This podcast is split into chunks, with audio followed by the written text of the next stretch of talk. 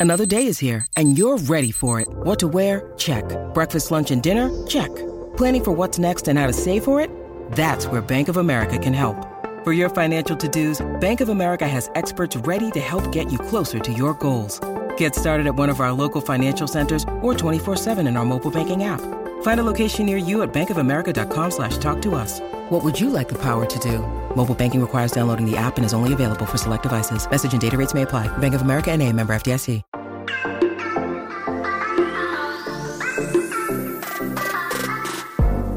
Hola, hola, muy buenas a todos y sean bienvenidos aquí a tu podcast Charlas iOS, aquí con un episodio de fin de semana para hablar, bueno, ¿de qué más vamos a hablar? De los iPhone de este evento, así que prepárate que vamos a empezar para hablar de lo que nos gusta, de la tecnología y de Apple. Mi nombre es John. ¡Empecemos!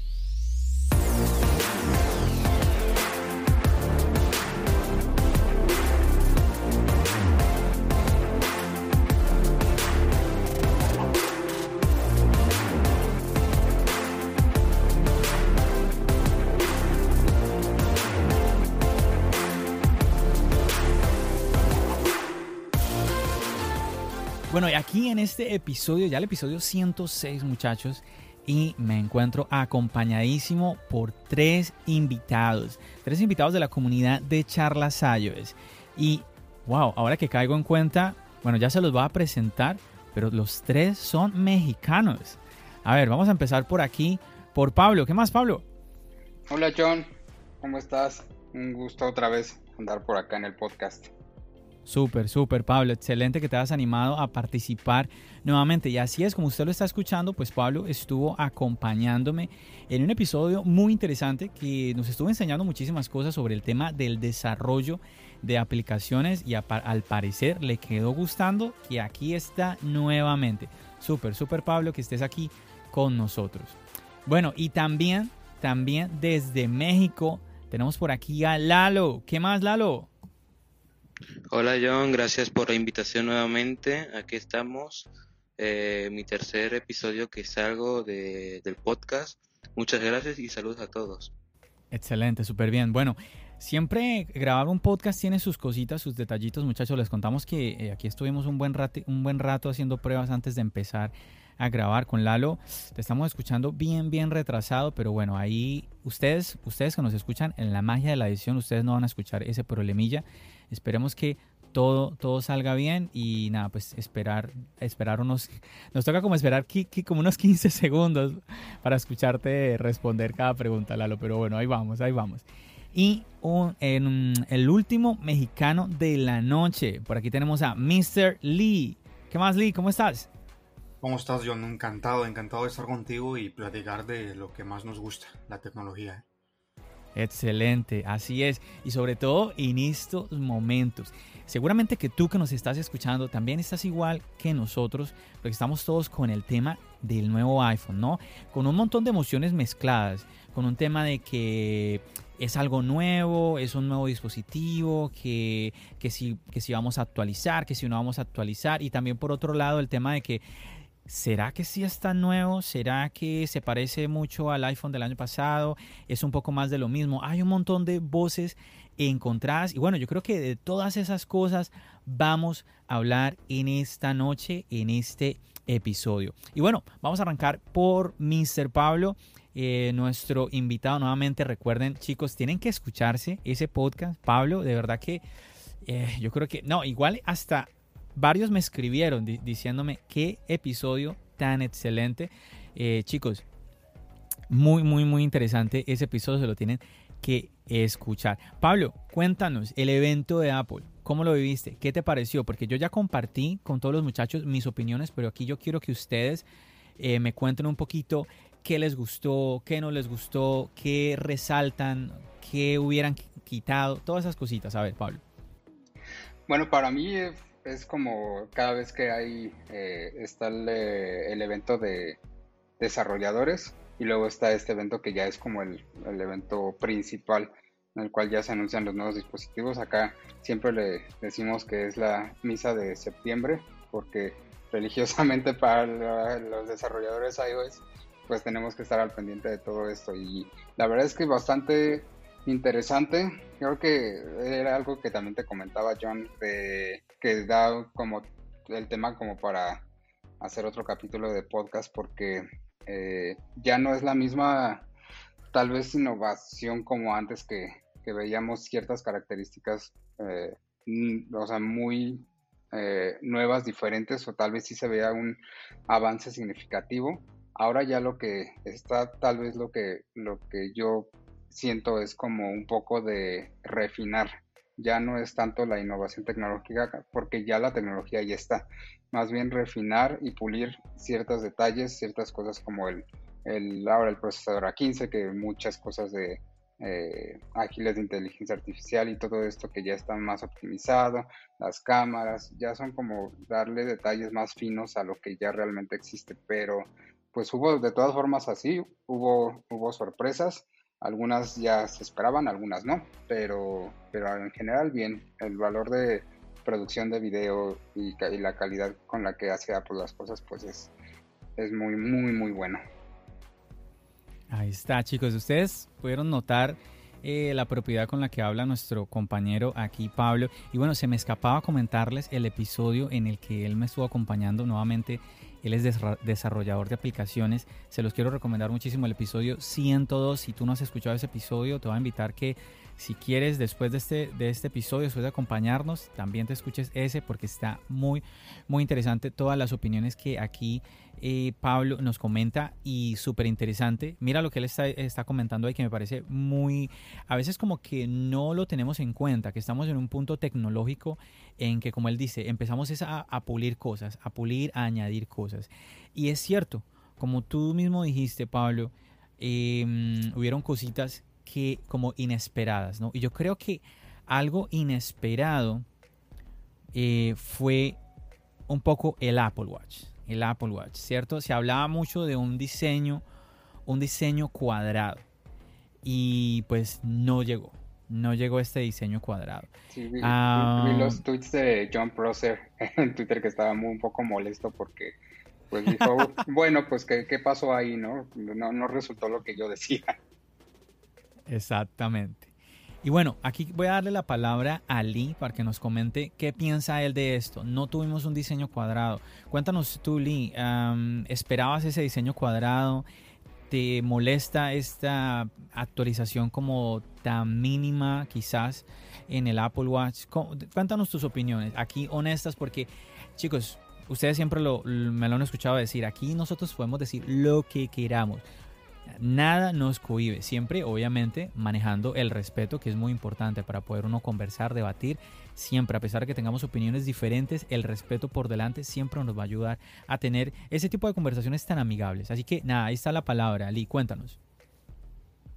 John, yo esperaba un diseño totalmente diferente, yo esperaba que Apple actualiza, actualizara ese Apple Watch, ya hemos tenido ese diseño durante mucho tiempo, desde el Series 4, que tenemos ese, un diseño, el mismo diseño, pero hombre, nos defraudó. Yo esperaba que, que John Prosser tuviera razón, todas esas filtraciones que, que tuvimos meses pasados. Bueno, desafortunadamente vimos un diseño similar. No, no digo que no me gustó, sí me gustó demasiado. Es un diseño muy bonito, muy como nos tiene acostumbrado Apple diseño minimalista. Y yo siento que el evento estuvo súper bien. Siento que el Apple Watch y los otros productos solamente fueron como un, una refrescada. No tanto fue algo, algo en grande. Entonces me pareció muy bien, pero sí me hubiera gustado ver ese nuevo diseño del, del Apple Watch cuadrado.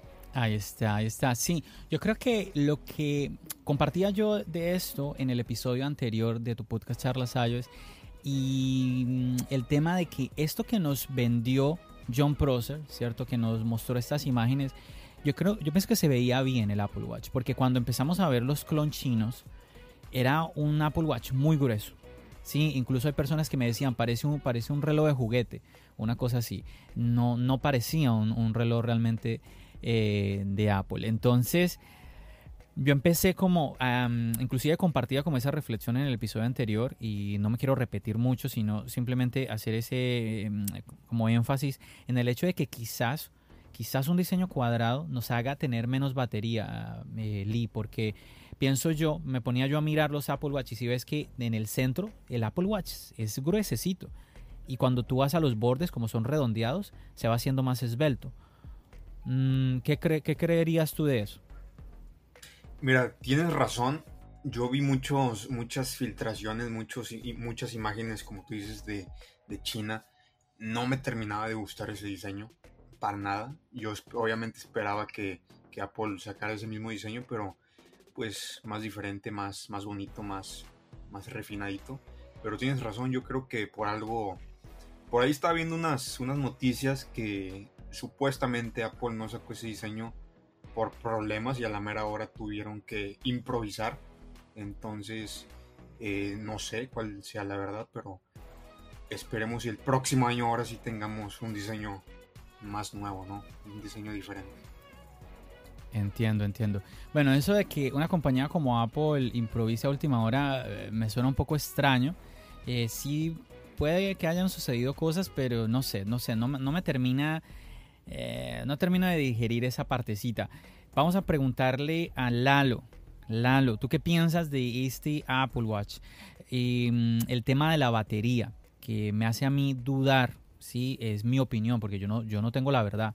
Sí, yo no, yo no hago relojes ni nada por el estilo, sino que pienso yo que quizás en un, en un diseño así cuadrado, para hacerlo delgado, para hacerlo, para que se vea bien, tocaría hacerlo aún más delgado y eso nos hiciera perder batería. Con la tecnología que tenemos hoy en día de baterías, Lalo, tú dirías, estaría bien, tú verías bien que nos hicieran una reducción en la batería o, o tú dirías, no, que dejen la batería así y quedamos con el mismo diseño. ¿Tú, ¿Ahí qué preferirías? Te, te, te voy a escoger.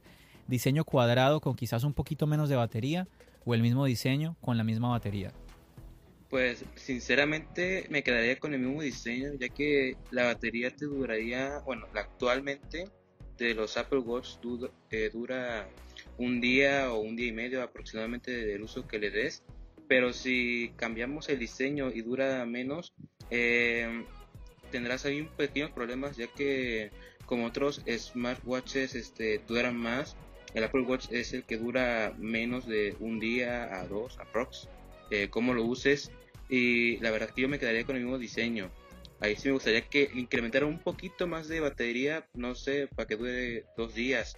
Pero, pero sí, el diseño que sacaron este del Serie 7, esperaba otro diseño o que le mejorara unas cosas, pero, pero está bien, está bien, se acepta.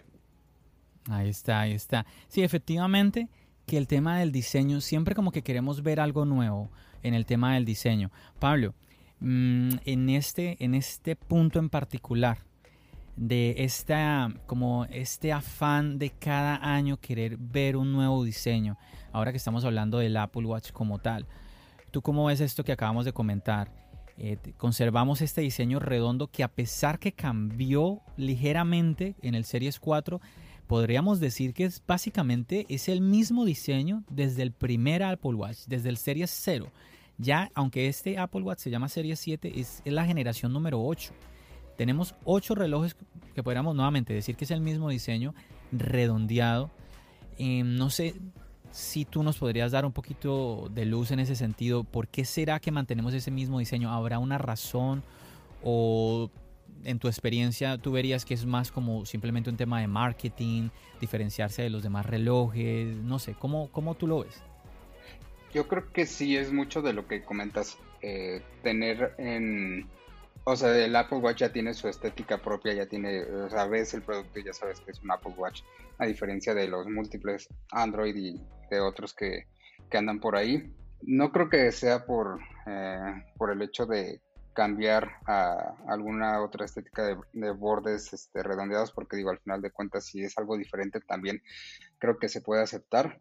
Eh, y de, de, mi lado, de, ahora, ahora sí que de mi, de mi punto, se me hace interesante esto que hicieron como el extender la pantalla un poco hacia los lados para que se vea un poco también eh, la curvatura, que eso posiblemente hay, hay, que, hay que ver porque del lado de desarrollo, cuando salió el, eh, cuando hubo el cambio de iPhone 8 a iPhone X, que se eliminó el, el Touch ID, se extendió la pantalla, el notch y todo esto, pues todos estaban muy contentos como, ay, qué, qué, bueno, está, está increíble. Y nosotros por dentro de desarrolladores angustiados porque dijimos, uy, ahora hay que soportar otro tipo de resolución, otro tipo de cosas y hay que modificar todo lo que ya se había hecho antes para que las nuevas apps estén compatibles. Entonces, no sé si también vaya a haber como un problema en cuestión de ahora ya la pantalla es más extensa, más grande y haya un cambio significativo en cuestión de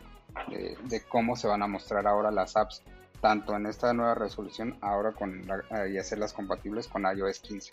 Entonces va a ser algo, algo interesante de ver. Wow, mira esta opinión que tú nos estás dando ahora, porque a veces yo insisto que es que en el tema de la tecnología como que lo damos todo por muy sentado. Como que sí, eso, eso, eso ya está. Eso se puede. ¿Cuál es el problema? ¿Por qué no lo hacen? ¿no? Y mira lo que tú nos estás diciendo, que tienes tus dudas en que esta extensión que es muy pequeña, algunos hasta se ríen, hacen burlas de esto, ¿no? Esta extensión que es muy, muy pequeña, es eh, un poco más de un milímetro, ¿no? Eh, dices que quizás pueda haber algún inconveniente o algún esfuerzo extra en el tema de desarrollo de las aplicaciones. O sea, no es una cosa como que, ah, sí, ahora hay que creció un poquito más, hunde un botón y ya, se arregló todo, ¿no? Sí, así es, es, es, complejo. Hay, hay que ver ahora cómo, cómo están las, eh, las nuevas líneas o los nuevos guidelines de diseño y demás para este nuevo Apple Watch. Y, sí, sería, va a ser interesante también ver, porque en cuestión de, eh, de sensores, trae los mismos sensores que el Apple Watch 6, entonces no hubo realmente tal vez una, una innovación real ahí. Eh, pero ya veremos, yo por lo menos que tengo mi Apple Watch Series 3, creo que ya, ya ahora sí va siendo hora de, de actualizarlo y de cambiarlo. Claro, claro, no, no, yo, te entiendo, te entiendo totalmente. Y claro, esta, esta mejora en el Serie 7 quizás no es para ti que nos estás escuchando y tienes en tu muñeca el Serie 6. ¿sí? Quizás incluso tampoco para ti que tienes el Serie 5. Quizás para aquel que tiene el 4, como dice Pablo, él tiene el Series 3. Pero bueno, aquí viene el tema de que eh, tenemos como ese afán o esa idea muchos de que es que hay que actualizar cada año, ¿no? Como que eh, cada, cada cierto tiempo tiene que salir un nuevo dispositivo y si sale esa renovación, yo tengo que, tengo que ir a por esa renovación, ¿no? Entonces, es un poco extraño porque pedimos, le pedimos a Apple que nos dé, en este caso hablamos de Apple porque eh, son, es lo que nosotros uh, usamos, pero entonces le, decimos a Apple, danos procesadores que nos den muchos años de uso, pero al mismo tiempo le pedimos que al siguiente año nos dé un, dispositivo que nos haga cambiar. Y nos molestamos, nos molestamos cuando ese nuevo dispositivo no nos da alguna razón para cambiar. Y me pregunto yo, ¿será que es que de verdad necesitamos cambiar cada año? ¿Será que hay, algún, hay algo? Insisto, yo, esta serie 7 yo lo veo nuevamente, así como para personas como Pablo que dicen que tienes el Series 3, ¿sí? E incluso, a ver, es que, insisto, no, si vienes de una generación anterior, de hace un, par de años, ¿para qué actualizar? ¿Qué piensas tú de esto, Lee? De que, nuevamente, tengamos como ese afán de, pedirle a Apple de que ya no nos dé algo nuevo y que eso nuevo nos haga querer desechar lo que tenemos en el momento. Mira, sobre todo yo creo que eso de cambiar los Apple Watch y los teléfonos cada año se me hace es algo que si tienes la oportunidad pues hazlo, pero realmente no es muy necesario. Realmente un dispositivo te puede durar muchos años. Entonces, el Apple Watch 2 se me hace que simplemente fue una refrescada, algo, algo chico. Yo creo que tampoco podemos pedir mucho cambio porque si te pones a pensar bien, no hay mucho cambio que le puedas hacer a un reloj, ¿sabes? Entonces, eh, los Android, los, los Samsung, yo creo que igual si te pones a ver ese punto, los Samsung siguen teniendo el mismo diseño desde hace 5 años atrás, 6 años atrás. Entonces yo creo que el Apple Watch es un muy buen reloj y si tienes un, un Series 6, un Series 5, realmente no vale la pena. Yo creo que lo mejor sería esperarte un año más a ver si hay un nuevo diseño y a ver si vale la pena. Claro, claro. Em, sí, yo pienso que aquí hay, hay que reflexionar un poquito. Ahora, tú dijiste algo muy clave. Si, tú, si la persona se lo quiere hacer, se lo puede permitir, ¿por qué no? ¿Sí? Adelante, está bien. Pero yo creo que la reflexión sobre todo está para aquellas personas que se molestan, ¿no? Como que tengo el Series 6, Apple, me das el Series 7, ¿qué es esto? Esto, esto no me sirve a mí. Claro, porque es que no es para ti, no está, no está indicado para ti. Y es que en general, yo pienso que en este momento, y no sé si lo, llegamos a hablar contigo, Pablo, en este momento, ¿qué dispositivo, qué dispositivo ha salido que uno diga, tengo la generación pasada, necesito actualizar? Siempre la respuesta es la misma tienes el dispositivo anterior, no te conviene actualizar. Así ha sido con los iPad, así ha sido con los iPhones, así ha sido con con el Apple Watch, con todos los dispositivos. Solo ha habido uno y ha sido que ya todos, todos los creadores de contenido como que empezamos a decir, no, espérate, quizás aunque vengas de la generación anterior, te convenga. ¿Y cuál ha sido? El M1, el, los, los MacBook con procesador M1. ¿Por qué? Porque algo, algo muy simple, prácticamente ellos han duplicado la batería de los, de los computadores. Entonces ya el tú tener un dispositivo que te prácticamente te está duplicando la batería, eso ya cambia absolutamente todo. ¿sí? Entonces ya para muchos ha sido eh, una razón muy, muy importante. Bueno, y aquí estoy hablando de la batería, pero bueno, no es solo la batería, no es solo la batería, estoy como por mencionar. Yo sé que quizás eh, tú me estás escuchando y dirás, John, pero es que yo no necesito una batería de tantas horas, yo estoy en mi casa todo el tiempo, lo puedo conectar. Sí, pero es como por nombrarte una característica. Aquí también eh, tenemos el tema del procesador, ¿sí? el brinco en velocidad que ha dado. O sea, es impresionante y por eso muchos han dicho, oye, si te lo puedes permitir, te vendría muy bien actualizar. Aquí ya el lenguaje ha cambiado. Pero bueno, vamos a cambiar, vamos a cambiar de dispositivo. Vamos a hablar un poquito de los iPad. Y aquí me gustaría escuchar a Lalo. Lalo, cuéntanos un poquito de los iPad. Tuvimos una renovación en cuanto al iPad, al iPad de estudiante, al iPad mini. Además, ahora que caigo en cuenta, Lalo, eh, me compartiste un video que hiciste en YouTube hablando sobre esto, así que tienes la información muy clara en tu mente. Danos tu opinión sobre, sobre estos nuevos dispositivos, de esta renovación nuevamente del iPad y del iPad de estudiante y del iPad mini. Eh, sí, sí, me acuerdo que te compartí el link de mi video, John. Y bueno, del tema del iPad, me sorprendió mucho que saliera el mini. Bueno, de todos modos lo esperaba. No sé por qué lo esperaba, pero eh, ya era hora que el mini se actualizara tanto su diseño y del iPad de estudiantes. Eh, lo que me sorprendió, eh, bueno, aparte que pusieron el, el procesador A13, em, fue la cámara, el Center Stage, tanto el iPad mini como el iPad de estudiantes. bueno, los 12 megapíxeles, me interesó mucho, la verdad. Y del mini se ve muy bonito los diseños, eh, espectacular, bueno, y el precio, bueno, subió algo, pero, pero del mini, de ese procesador A15, uy, es un iPad mini Pro y, y muchos iban a comprar ese iPad mini porque después de varios años con tener el mismo diseño y, y todo, eh, ya era hora que lo actualizaran. ¿Por cuál te irías tú, Lalo?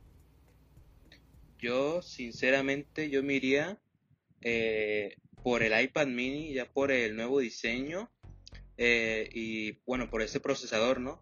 Pero no me iría por una razón porque yo uso mi iPad Pro que tengo desde 2018. Eh, me iría por, por, el, por el tema de, procesador y bueno, y diseño, pero el tema es por la batería que en las reuniones yo uso Google Meet para las clases, pero eh, yo tomo mínimo dos clases, tengo el 100% de mi iPad y ya me quedarían en dos clases, o sea, en dos horas al 10%. Entonces, el problema del iPad mini sería su batería, que me consumiría muy rápido las reuniones. Pero si yo vendería mi iPad Pro, eh, el iPad mini yo sí quería esa opción, prácticamente. Ahí está, ahí está, interesante, interesante. Bien, entonces tienes tu propio iPad, eres, conoces de, de, este dispositivo, está muy bien. Ahí está tu opinión.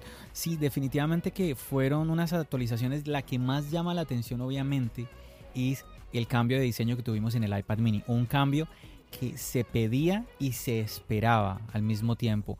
Ya era algo que como que se lo merecía este pequeñín que muchas, al mismo tiempo muchas personas decían, pero ¿para qué el iPad mini ya? ¿no? Como los iPhone han venido creciendo tanto, cada vez se acercan más a las pantallas del iPad mini, pero aquí tenemos esta renovación. Se ve, se ve muy bien este iPad mini. Lastimosamente, como ya dijo Pablo, sí hubo una subida de precio, 100 dólares de diferencia. Aún así tenemos el A15, que también ya lo comentó Pablo, el, eh, digo Lalo, ya lo comentaste, el A15, el mismo procesador del iPhone 13 lo tenemos en este iPad mini.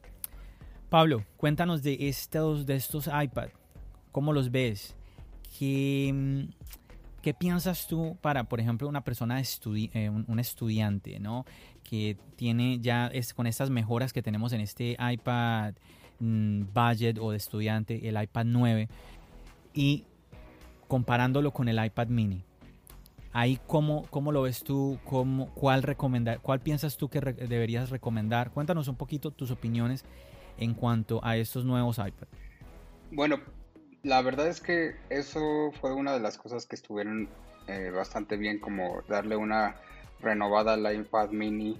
Eh, ahora sí que ya no tratarlo como el, ah, digamos como el, o sea, como la versión más eh, económica o menos importante del iPad, ya realmente con el diseño y con eh, procesador, el Touch ID integrado en el botón y todo, ya está a la par prácticamente de un iPad eh, estándar, tal vez no del Pro, pero es súper importante también para poder conseguir un producto de Apple un poco más económico.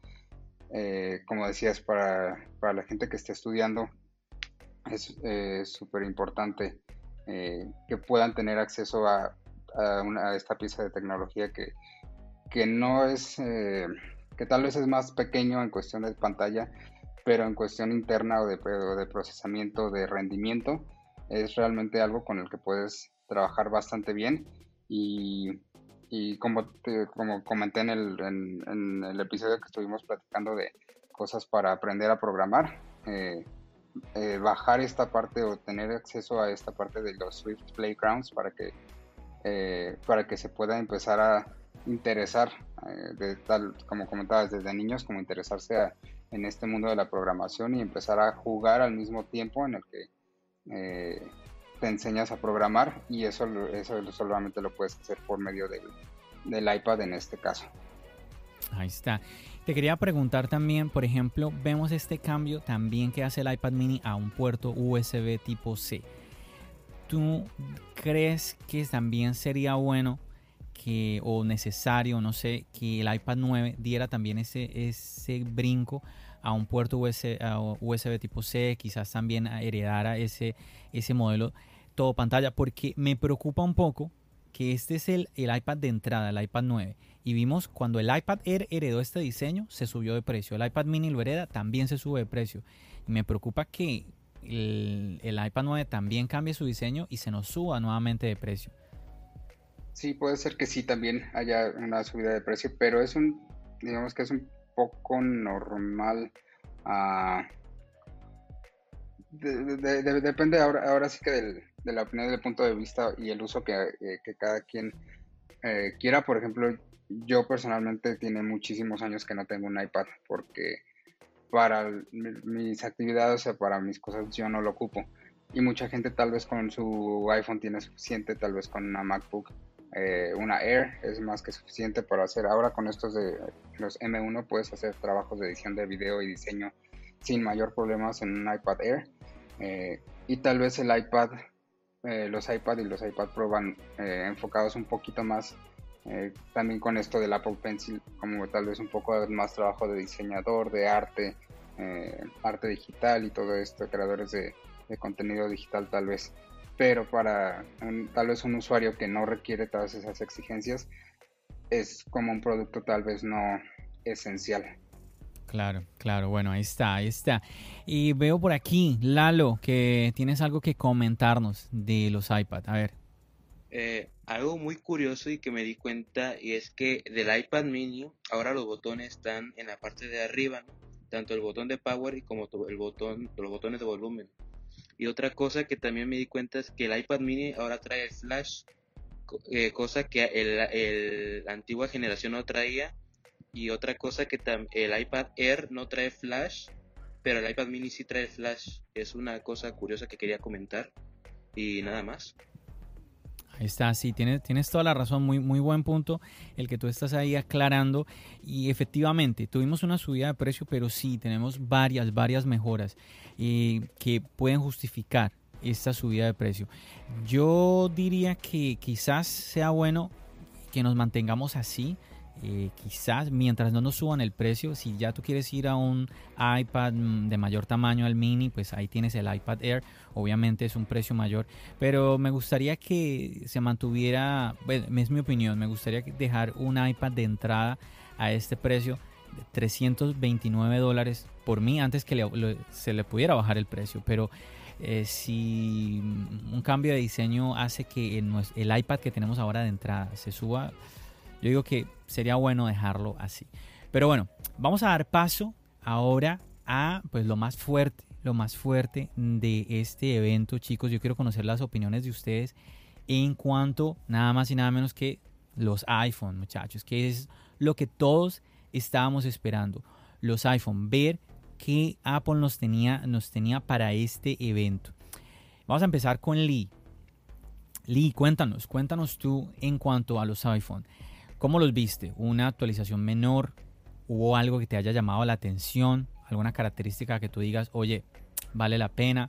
Me estabas contando antes, eh, por fuera de grabación, por fuera de micrófonos, me estabas contando que vas a actualizar al nuevo iPhone 13. Entonces, cuéntanos un poquito de tu experiencia, de tu punto de vista como usuario cuando estabas viendo la keynote y todo esto. Mira, yo creo que algo muy importante de una, de una presentación de, de septiembre son los iPhones, la cosa más esperada por todos los que nos encanta Apple. Entonces yo creo que eh, el iPhone estuvo muy bien. Yo creo que como todos los productos solamente fue una refrescada, no hubo mucha actualización de diseño. El diseño ya lo actualizaron el año pasado, entonces yo creo que este, este año solamente había que hacer unos pequeños ajustes, unas cosas que pulir, como dice este Pablo. Yo creo que Apple se enfocó en pulir ciertas cosas como la cámara ahora, ahora tiene más apertura para tomar fotos de noche, entonces yo creo que eso fue lo que más me gustó, eh, las, las, fotos que puedes tomar, el video que puedes ahora, eh, que ya lo estábamos esperando, se rumoreaba que íbamos a tener ese, ese video eh, desenfocado de la parte de atrás como las fotos. yo creo que estuvo muy bien, no me, no me esperaba mucho, pero tampoco fue muy decepcionante. Yo creo que fue un evento muy bien, no, no tengo nada que decir eh, por parte de los iPhone.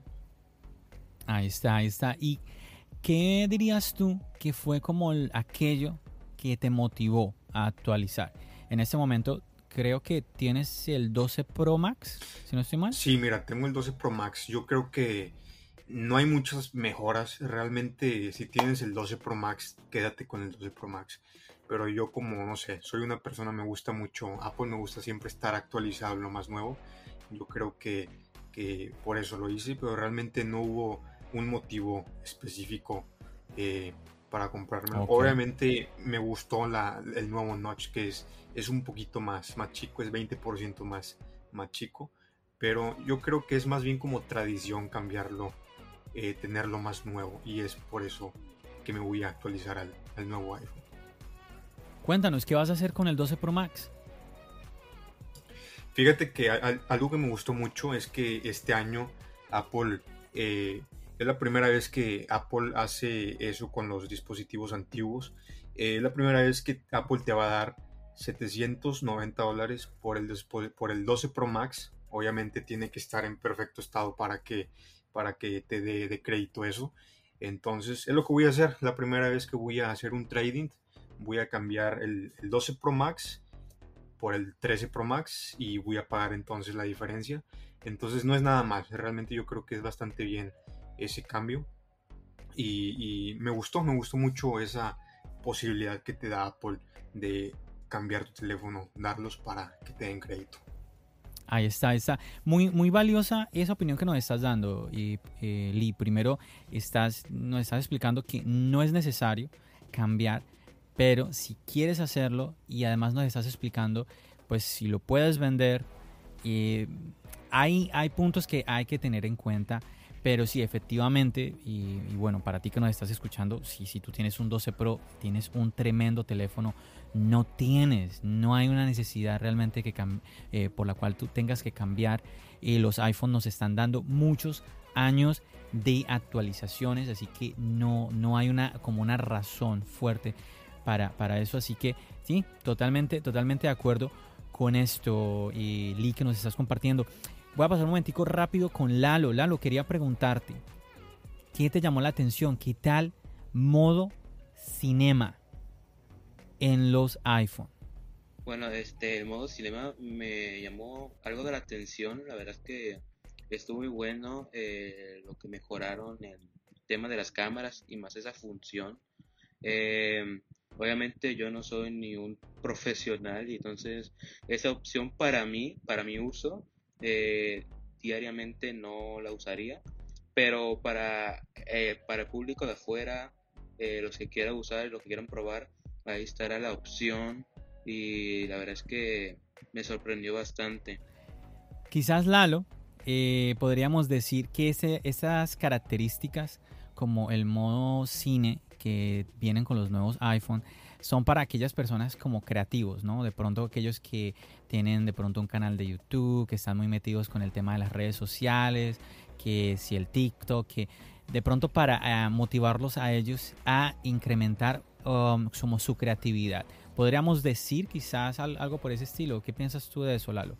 Pues sí, em, ese, esa opción va más para la gente que hace contenido eh, más calidad en YouTube eh, o también para películas y todo eso, pero sí es muy bueno esa opción.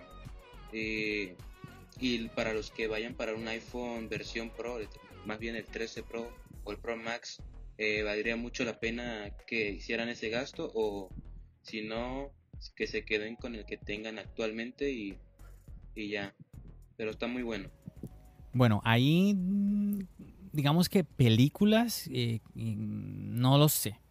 No lo sé, mm, yo no me imagino una película, eh, yendo, yendo al cine a ver una película hecha con el iPhone o con cualquier otro, otro teléfono, no me lo imagino, no sé si en el futuro será así la cosa, pero lo que yo tengo clarísimo, muchachos, es que existen cámaras con unos sensores y unos lentes que son de un muy buen tamaño y hay una razón física para eso y es muy difícil que un sensor tan pequeñito como el de un teléfono pueda hacer todo lo que hace una cámara profesional y más aún una cámara una cámara de cine. Yo, yo sé que ahí Apple, obviamente Apple sale eh, en su evento a decirnos nosotros somos lo mejor. Ellos no van a decir, ellos no van a decir, no, mira, nosotros somos casi lo mejor. No, ellos van a decir somos lo mejor y hasta más. Y es así, ¿cierto? Para mm, dar una muy buena imagen. Pero eh, ahí la tenemos que nosotros tener muy clara. O sea, no, no vamos a, decir que pues un iPhone puede igualarse nuevamente a estas cámaras enormes que utilizan eh, en la pantalla en la pantalla grande. Mm, Lee, vi que levantaste ahí la mano, querías comentar algo. Sí, fíjate que algo muy interesante sobre los iPhones es que desde el iPhone 13 mini hasta el iPhone 13 eh, Pro Max eh, cuentan con esa función de, cinema. Entonces realmente pues ya esos eh, dispositivos pues cuentan con eso. Yo creo que más bien eso es como para, como tú dices, tener una, una, una manera de, de, grabar para las personas, para los influencers, para todas esas personas que hacen contenido yo creo que es una opción muy buena. Obviamente nunca va a sustituir eh, una cámara profesional eh, el iPhone. Es verdad, es verdad lo que estás diciendo. Este año sentí que la diferencia entre los modelos no Pro y los modelos Pro se hizo más pequeña, no es tan grande como que estos, estos factores del formato RAW en la fotografía, el ProRes en el video, todas estas cosas que están más en los modelos Pro y Pro Max, son cosas que no, no, no son para muchísimas personas, no, ellos no lo van a usar, sino se van a sentar en un computador y abrir un archivo y editarlo y hacer unas... No, No, estos son para aquellas personas que de pronto dicen, bueno, quiero tener esa herramienta en la comodidad de mi bolsillo. Pero bueno, ah, me gustaría pasar contigo, Pablo, a otro punto, otro punto que me parece muy interesante. Ahorita tú estabas comentando, por ejemplo, algo del tema del diseño con la pantalla del Apple Watch. Y resulta que el miércoles, sí, porque hoy estamos aquí, eh, chicos, grabando el día viernes para subir este podcast mañana, día sábado. El día miércoles en la noche, no recuerdo, no recuerdo por qué, me vino algo a la cabeza. Y es que, a ver, yo creo que todos, cuando todos vimos que Apple cogió las cámaras del iPhone 12, ¿sí? del modelo no Pro, que están de manera vertical, uno encima de la otra, y la mueve en diagonal, pues yo creo que todos pensamos igual, todos, todos dijimos, bueno, esto Apple lo hace para que el que se compre el 13 pueda decir que tiene el 13, ¿cierto? Yo creo que ahí como que todos la tuvimos muy, clara. Incluso, incluso me acordé, muchachos, de, ¿se acuerdan el Apple Watch? Eh, ahorita, ahorita se me escapa cuál fue el Apple Watch que tuvo un anillo, creo fue el Series, el Series 4, eh, el modelo LTE que tenía un anillo rojito en la corona que hacía la diferencia entre, entre el que tenía el LTE y el que no, ¿cierto? Era una, un elemento netamente visual. Entonces tú veías a alguien que tenía el anillo rojo, entonces tú, ah, tienes el LTE, el que cuesta más, ¿sí? Ahí, no, nadie nos puede decir que había una razón. Pero yo no sé, me, puse como a mirar, yo dije, espérame un segundo. ¿Qué pasa si yo cojo esas dos cámaras? Porque recordemos que las cámaras ahora en los iPhone 13 de todos, del mini, del, del 13 normal, del Pro y del Pro Max, todas son más grandes. Entonces yo, yo dije, espérame un segundo, si yo cojo dos círculos que están en diagonal y los pongo nuevamente en vertical, ¿ocuparán el mismo espacio? Hice ese ejercicio en el iPad y encuentro que los, los, mismos dos círculos en diagonal, si yo los muevo en vertical, chocan. Entonces yo dije, espérame, ¿será que es por el espacio que Apple hizo esto? Mueve las cámaras en diagonal y claro, ahí es donde viene aquellas clases ¿sí? de geometría. Claro, dos objetos en diagonal, dos objetos circulares en diagonal, ocupan menos espacio que, dos objetos circulares en vertical. Entonces yo dije, wow, tiene que ser por ahí la cosa. Y claro, incluso en la página web Apple habla, habla de esto, de que moviendo las cámaras tuvieron mejor espacio. Incluso por ahí alguien me escribió en las redes sociales. Su canal, si mal no recuerdo, se llama Jíbaro, Jíbaro TV, si no estoy mal, el canal, el canal de él, un saludo para él. Y él me, él me hablaba de que los sensores y al, ser más grandes necesitaban estar ubicados de esta manera y por esa fue una, razón muy importante para mover las cámaras. En fin que eh, me llamó la atención eso y subí, hice un video muy cortico, sencillito, de como de 30 segundos, una cosa así, lo subí al Instagram y eso creó, creó un boom. Yo creo que ahí ustedes se dieron cuenta. Incluso llegó a, llegó a, los, eh, a los ojos de Marciano porque yo se lo compartí y bueno, incluso él hizo un video en Instagram, eh, me mencionó, em, me mencionó, me hizo quedar como un fan, super fanboy de Apple que justifico todo lo que Apple hace. Yo no lo tomé a mal, yo no lo tomé a mal para nada, antes me, me hace mucha gracia y no sé, yo como, eh, a, mí me gusta mucho el trabajo de Víctor de Marciano Tech y admiro lo que él hace. Obviamente como todo, hay cosas que pues de pronto no me gustarán como las hacen y seguro que muchos, muchos de ustedes igual. Pero a mí me, pareció muy gracioso y no sé, eh, no lo vi mal, incluso ya luego por privado eh, estuvimos incluso hablando, él habló conmigo antes de hacer el video que hizo por Instagram y nada, yo creo que incluso tengo, no sé si debería responder en video a ese video, pero el punto es, me gustaría, Pablo, escuchar tu opinión en cuanto a esto, las cámaras y si ese polémico movimiento en diagonal, porque mucha gente lo está llamando, es una estupidez, es una... No, bueno, ya gente, hay gente que ya me está insultando a mí en las redes sociales, por ejemplo. Y entonces, eh, y hay otras personas que, que, dicen que no, que justifican, o bueno, no que justifican, sino que, bueno, entienden que hay una razón eh, física mecánica o bueno, o de hardware más bien para estas cámaras. Bueno, Pablo. Sí, justo eh, creo que hoy vi, el, vi tu video de este que me estabas moviendo los lentes y visualmente tiene bastante sentido. Yo no me había dado cuenta, la verdad. Eh, pero es un ejercicio, bueno, fue un ejercicio súper interesante para decir, ah, ok, los lentes eh, obviamente tienen más apertura y tienen más, eh, capturan más luz y todo. Son más grandes los lentes que los del iPhone 12 Pro Max. Ah, entonces tiene sentido que, ok, pues no caben con la alineación normal, pues entonces vamos a moverlos un poco. También creo que podría ser eso del, del, lado visual. Del lado interno, mm, tal vez podría ser solamente estoy como eh, hablando y pensando así al momento, pero podría ser porque ya desde el iPhone 13 normal traen el sensor shift integrado las, las cámaras.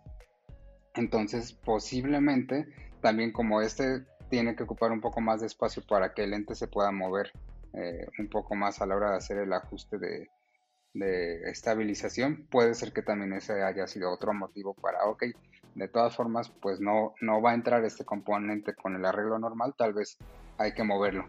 Pueden ser muchas, muchas, muchas cosas. Eh, y es, eso me hace un poco de sentido porque el iPhone 12, los 12 no tenían el, el sensor shift y estaban alineados verticalmente y el 12 Pro Max tenía, o sea, sí lo trae y esos son los lentes que están acomodados como en forma de, de triángulo. podría ser eso más un poco de sentido más internamente, pero al final de cuentas siempre va a haber eh, la polémica y siempre va a haber esta parte de, no, es que esto ya estaba en, Android hace muchos años y, solamente por querer tal vez, no, no, no defender, pero simplemente si uno, si a uno genuinamente le, gusta y le interesa lo que Apple está haciendo, siempre va siempre uno va a recibir hate por lo que sea. Entonces, no, no, no, pasa nada y la verdad es que es súper interesante ver esta parte visual de cómo, eh, como sí, o sea, si acomodas los lentes en, el, en la distribución normal no caben, pero pero bien, creo que fue creo que fue una jugada necesaria de Apple tanto por la parte visual externa y también por la parte de componentes internos. Sí, mira que lo que acabas de decir, eh, Jíbaro, Tech, no, no, no Jíbaro TV, Jíbaro Tech, él mismo tocó ese punto de los sensores, el mismo punto que acabaste de nombrar, tienes toda la, toda la razón. Eh, y bueno, una, una respuesta de Víctor era que em, igual, por ejemplo, los modelos Pro y Pro Max tienen dos de sus lentes en vertical. Claro, lo que pasa es que yo me pongo a pensar, pero es que si los, si los vas a poner en diagonal y formar como un triángulo con los tres lentes, pues ahí vas a ocupar aún más espacio. Obviamente ahí tienes que ponerlos en vertical y hacer que, la, el, hacer que sea más, más grande la distancia entre esas dos lentes en manera vertical. Mm, en fin que, bueno, al final es como yo creo que es como, no sé, como algo divertido uno ponerse a pensar, mira, quizás esta sea la razón al final puede que, que Apple diga, no, eh, lo pudimos haber dejado así, lo quisimos hacer por marketing o simplemente para que la gente viera que es el, y bueno, y, qué podemos hacer. nada, o sea, eso no, eso no cambia, eso no cambia el hecho, el hecho de que alguien diga me, voy a actualizar al iPhone 13, me voy a actualizar a este, no, no cambia para nada. Bueno, chicos, yo creo que vamos ya entrando a. Ya, ya hemos tocado. Wow, ya hemos tocado todos, todos los dispositivos. No, no se me escapa ninguno, ¿no? Hemos tocado todos los dispositivos, chicos, y se me ha hecho, se me ha hecho, se me no, se me ha hecho tan largo este episodio, pero bueno, ya vamos a ir cortando un poco, vamos a ir em, como entrando a la recta final. yo quisiera como que concluyéramos con un punto que sería como cuál sería el iPhone más recomendado. Y bueno, y les voy a dar el punto a cada uno de ustedes. Yo mm, voy a darles, voy a darles como mi opinión. Yo creería, yo creería, dejando a un lado, dejando a un lado que si eres muy fan de la tecnología, digamos que tú dices yo quiero tener un iPhone y quiero tener el último iPhone, ¿sí? Quizás la, la respuesta fácil es cómprate el mini, ¿no? Pero yo diría, en mi opinión, el mejor quizás sería el 13. El 13 cuesta en este momento 800 dólares. 800 dólares con 128 gigabytes. Si te vas a ir al Pro, tienes que pagar 1000 dólares. Son 200 dólares de diferencia y es el mismo tamaño de pantalla. Sí, que obviamente hay una tercera cámara, que tienes ProMotion Display, que tienes otras características, pero eso no hace que el 13 sea malo. Yo siento que más que nunca los, los modelos no Pro están muy, pero que muy completos. Entonces, yo, honestamente, yo recomendaría el 13. Si ya te quieres ir por el mini, bueno, adelante. Pero digamos que eh, si, si, eres de teléfonos pequeños, digamos que yo, yo creo que el tamaño del, modelo no Pro, el, el, 13 normal, está perfecto. Eh, bueno, vamos a empezar con Lalo. Lalo, en tu caso, ¿cuál recomendarías tú y por qué? Bueno, yo recomendaría, y estoy de acuerdo con John, desde el iPhone 13. Eh, una de las razones principales es porque yo la verdad es que en un celular no usaría los 120 Hz. Eh, esa sería una de las razones principales. Este, el, objetivo casi no lo uso y por el precio eh, del iPhone normal, que digamos el iPhone 13 normal, no ni el mini ni el Pro ni el Pro Max eh, sería recomendable a todos por batería, por este pantalla. Y bueno, este si, si nada más la persona quiere un celular, no sé, para tomarse fotos en Instagram, llamar con sus amigos, chatear o escuchar música o hasta el mismo podcast de charlas iOS, el iPhone 13 es ideal para todos, el más básico y ya depende de la persona si se quiere ir por un teléfono más pequeño o un poco más profesional, bueno, más, más bien el Pro o el más grande, el Pro Max, pero yo recomendaría el 13 de, de, entrada, ahí sí. Perfecto, Lalo. Bueno, y muy importante lo que comentaste, ¿no? Si vas a un, perfecto teléfono, más aún si quieres escuchar tu podcast, charlas iOS. Muy bien, muy bien. Y, Lee, cuéntanos, ¿cuál recomendarías tú? Nuevamente, yo sé obviamente, eh, ya nos comentaste, nos compartiste, eres eh, de iPhone Pro Max, del, Pro y de la pantalla grande. Pero nuevamente, alguien que dice, oye, quiero, Lee, recomiéndame un iPhone y quiero el de los últimos, del iPhone 13, recomiéndame uno, ¿cuál recomendarías y por qué? Fíjate, Jonah, algo súper interesante eh, que me gustaría compartir es que eh, he visto muchos comentarios en Twitter acerca de, personas que tienen Android y quieren entrar un poco en el, ecosistema de, Apple, de iOS. Eh, preguntan mucho qué, teléfono les, recomiendan. Yo creo que, en lo personal, creo que les recomiendo el, 12. El 12 es un excelente dispositivo, es un increíble dispositivo que, obviamente vas a tener todas las actualizaciones eh, de iOS obviamente vas a tener muchas, muchos beneficios y, de entrada yo creo que es un dispositivo increíble para, entrar en, Apple. Entonces no recomendarías ningún 13, de, de una te Híjole, perdón, perdón, perdón. Sí, sí, sí, el, 13. Qué bueno que me lo dijiste porque ya, me estaba perdiendo. Ya me estaba perdiendo. Sí, sí, sí. Tranquilo, tranquilo. El 13, yo creo que el, dispositivo más increíble va a ser el, el 13 obviamente principalmente, pero ya si quieres entrar más de lleno y, el dinero, el presupuesto no es tu problema, obviamente vete por el Pro, pero para una persona que quiere entrar en el ecosistema, yo creo que el 3 es increíble dispositivo. Ahí está, ahí está. Vamos a, entonces a pasar por la opinión de Pablo y antes quería compartir, a ver, porque el año pasado, Pablo, teníamos el modelo, el 12, eh, con un precio de 829 dólares. ¿sí? Este año el 13 bajó a 800 dólares. Y muchachos, me disculparán que haga ahí un parón en el podcast así en seco, porque necesito aquí hacer una corrección. Mm, resulta que esta semana con todo lo del iPhone, pues eh, he hecho más contenido. Yo creo que no sé en cuántos meses ya nunca, no había hecho antes tanto contenido así desde hace mucho tiempo. Eh, los envíos en Instagram, eh, dos episodios del podcast, y en varios videos en, en el canal. Entonces se me escapó este detalle cuando estuve viendo el evento y todo esto, se me escapó y caí en el error de que pues sí, efectivamente, los iPhone 13 mini y 13 empiezan a partir de, de 700 dólares y 800 dólares respectivamente pero si los activas en uno de los cuatro operadores que ofrecen como ese, como ese precio, ¿no? que son aquí en los Estados Unidos ATT, Sprint, T-Mobile y Verizon. Si tú lo quieres activar libre para poder tú ya después activarlo por tu cuenta con otro operador, pues ya te tocaría eh, pagar por el mini 729 y por el modelo normal, el 13 a secas, serían 829. Los mismos precios que el año pasado para el modelo 12 mini y el modelo 12 no pro. Mm, y me disculpo, me disculpo ahí por esa falla. Lo que sí cambió, obviamente además de las mejoras en la parte ya tecnológica en cuanto a los dispositivos, es que se duplicó el almacenamiento, ¿sí? Eso sí, eso sí fue, eso sí es cierto, ahí sí no fallé.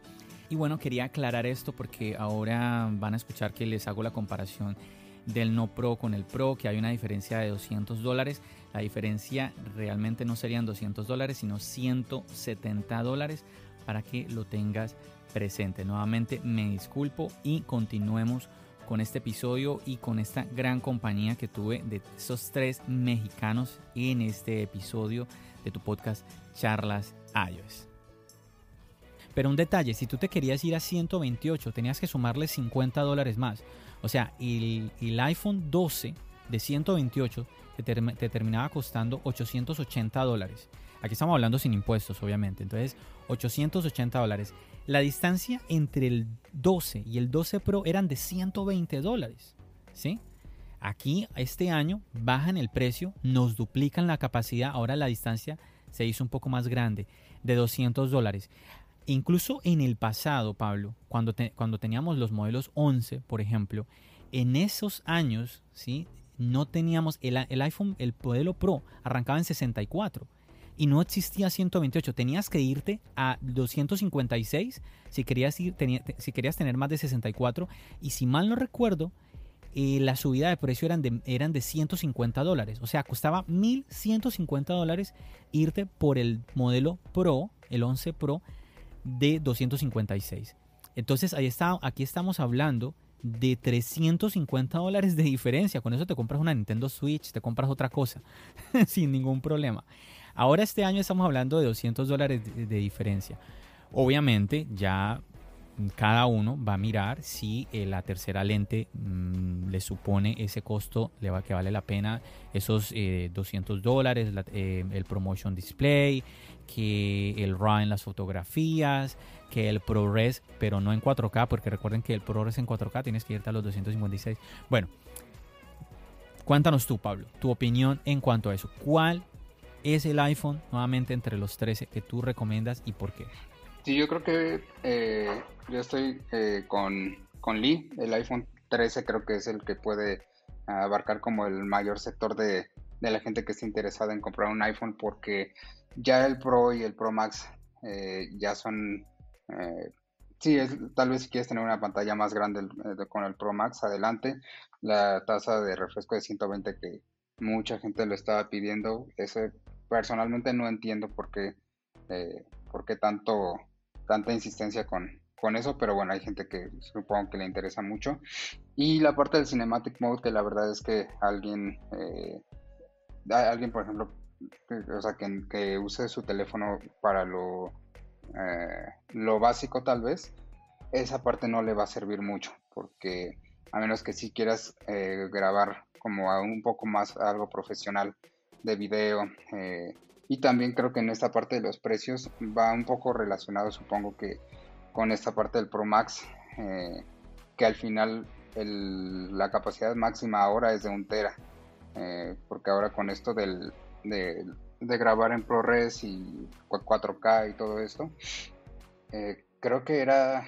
Eh, eh, hay varios youtubers de, tecnología igual este, he visto videos acerca de sus opiniones y demás. uno de los que más me gusta es Marqués Brownlee de, que está en YouTube.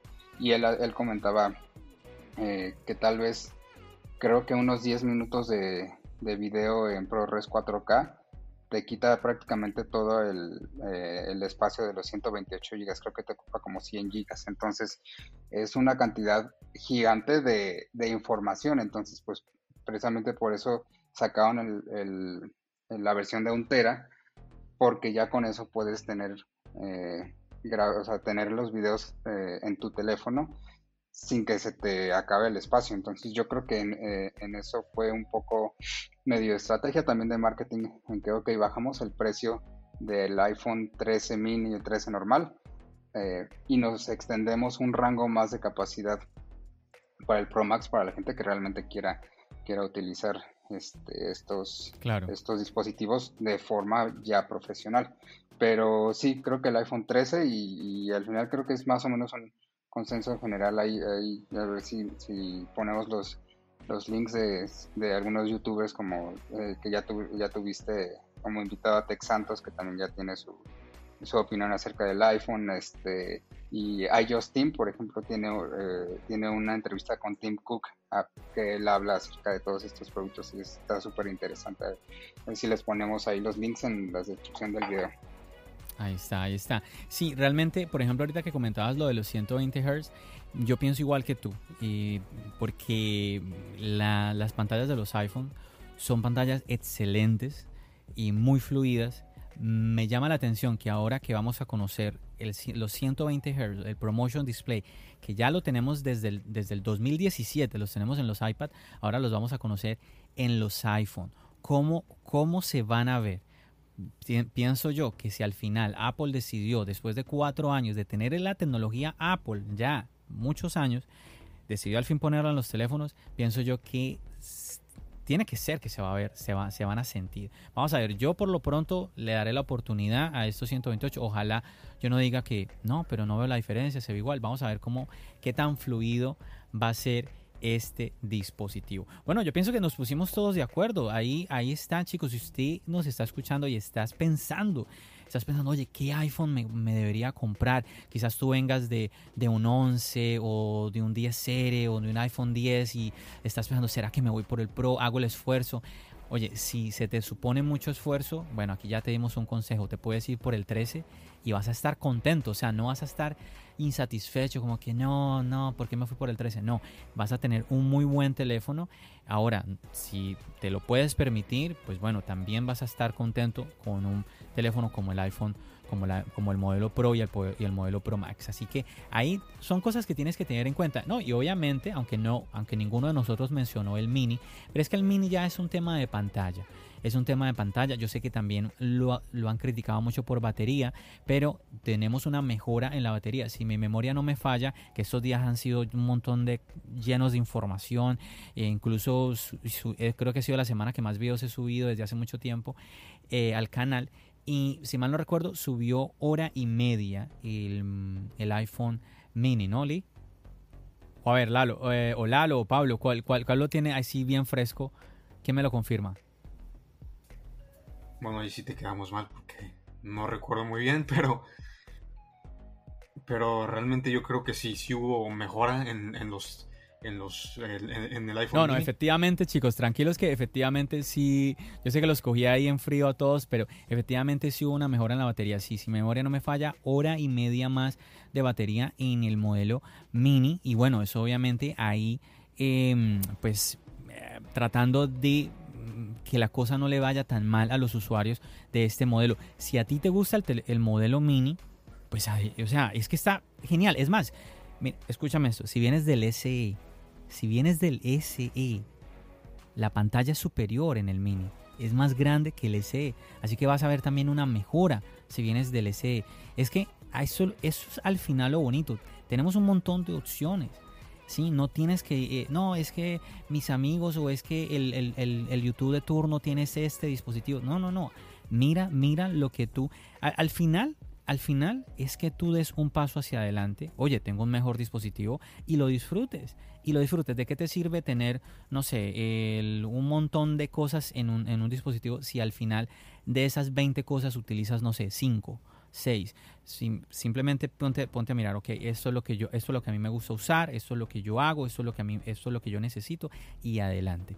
Yo pienso que eso es el mensaje de este podcast y nuevamente no, no tenemos por qué estar actualizando constantemente.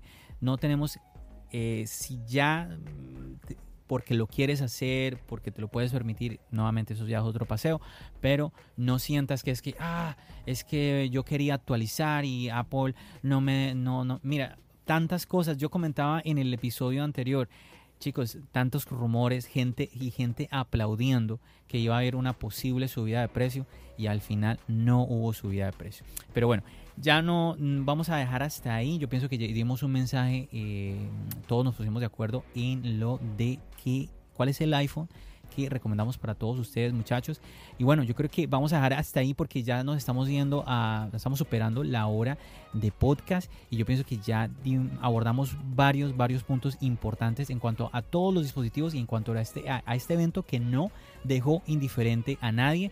Esperemos de verdad, chicos, que ustedes lo hayan podido disfrutar y adelante, a disfrutar la tecnología, la que tengas en este momento, la que te vayas a comprar, la que sea, pero que la disfrutes y que la aproveches y que le saques el jugo. Chicos, y le quiero dar la palabra a ustedes para que se despidan. No sé si quieran apuntar algo más y si no, pues nada, nuevamente que se puedan despedir para que ya cerremos este episodio. Vamos a empezar por Lalo. Bueno, John, muchas gracias por otra vez esta invitación. Eh, la verdad es que me sentí muy bien charlando con todos, con Pablo, con Lee. Y espero que todos eh, que escuchen este podcast que tengan un buen día, un buen eh, inicio de semana, depende de qué día lo escuchen y, y saludos desde México. Ahí está, ahí está. Muchas gracias a ti, Lalo, por haber eh, participado y bueno, bienvenido aquí como siempre. Pablo. Bueno, pues igual muchas gracias, John, por la invitación. Siempre es un gusto poder platicar de todas estas cosas de, tecnología y pues eh, simplemente parece que cada, que cada vez que avanzan los podcasts se abren y se abren más temas como para, para detallar y para sacar más, más ideas y más temas. Eh, entonces, pues seguramente va a haber seguimiento con todas estas partes y opiniones, ya que tengas eh, el dispositivo tal vez en tus manos, todavía poder hacer alguna reseña con más profundidad y realmente ver eh, de propia, eh, o sea, en directo, qué es lo que, cómo están estos dispositivos, pero realmente muchas gracias, muchas gracias por, por la invitación e igual saludos acá desde Ciudad de México. Muchísimas gracias a ti, Pablo, por también mostrar el interés de volver aquí, ya tu segunda vez participando, también Lalo, esta era como la tercera vez que también participa. Esto es lo que yo deseo, darle el espacio a, a todas las personas de la comunidad que tengan esa experiencia tan bonita que es eh, grabar un podcast, ¿no? Estar en un podcast, ¿cómo es esto? Obviamente también tiene sus cosas, ¿no? Ahorita al comienzo tuvimos eh, algunas dificultades para poder comunicarnos y poder empezar a grabar. De verdad, muchísimas gracias a todos por, por la paciencia al comienzo, las disculpas aquí eh, por, esas demoras que, bueno, al final incluso un saludo, queremos, ah, vamos a aprovechar para saludar a, saludar a una integrante también de, de Charlas Ayos, que es Coral. Ella, ella iba a participar en el podcast, pero por los problemas mismos de, conexión, pues al final ella decidió pues no participar porque se le, se le complicó muchísimo. Un saludito enorme para ti, Coral, que sé que seguro que nos estás escuchando. Bueno, Lee, ¿cómo te sentiste? John, encantado, muchas gracias por la invitación y pues esperemos estar más tiempo aquí. Eh, un saludo muy enorme y lo importante, más que nada, más que tener los dispositivos, es disfrutar la tecnología que tenemos y sacarle el provecho que tenemos y encantado, un placer, muchas gracias. Ahí está, perfecto. Me, me da mucha ilusión que tú participaras, Lee, porque me contabas que querías tener eh, la experiencia de grabar un podcast y yo feliz de que Charlas iOS sea ese espacio eh, bueno, ahí quedó, ahí quedó para ti. la primera vez que estuviste en un podcast fue en Charlas iOS. Entonces, eh, me parece muy bonito eso y nuevamente para ti que nos estás escuchando, si tú quieres participar, ya tú sabes que el, camino es muy sencillo, simplemente participa y aquí hazte, hazte un miembro de la comunidad, simplemente sigue el link que yo te estoy dejando aquí en la descripción del podcast para que vayas y yo te puedo dar la bienvenida en el chat de la comunidad de Charlas Ayos, donde ahí estamos varias personas apoyándonos, compartiendo opiniones, dudas, inquietudes, que si tienes algún problema con algún dispositivo, ahí alguien te va a tender la mano. Muchachos, muchísimas gracias nuevamente a todos ustedes tres. Me encantó que al final, sin quererlo, México por triple aquí en este episodio. Muy bien, muy bien, me encantó. Un saludo para todos los mexicanos que están escuchando este podcast. Yo feliz de tener personas de este hermosísimo país. Nada, no me, no me extiendo más. Me despido de todos ustedes, muchachos. A usted que nos está escuchando, muchísimas gracias por haber decidido reproducir este episodio. Ya sabes que nos seguimos escuchando aquí en el podcast y nos seguimos viendo en el canal de YouTube. Recuerda, mi nombre es John. Bendiciones.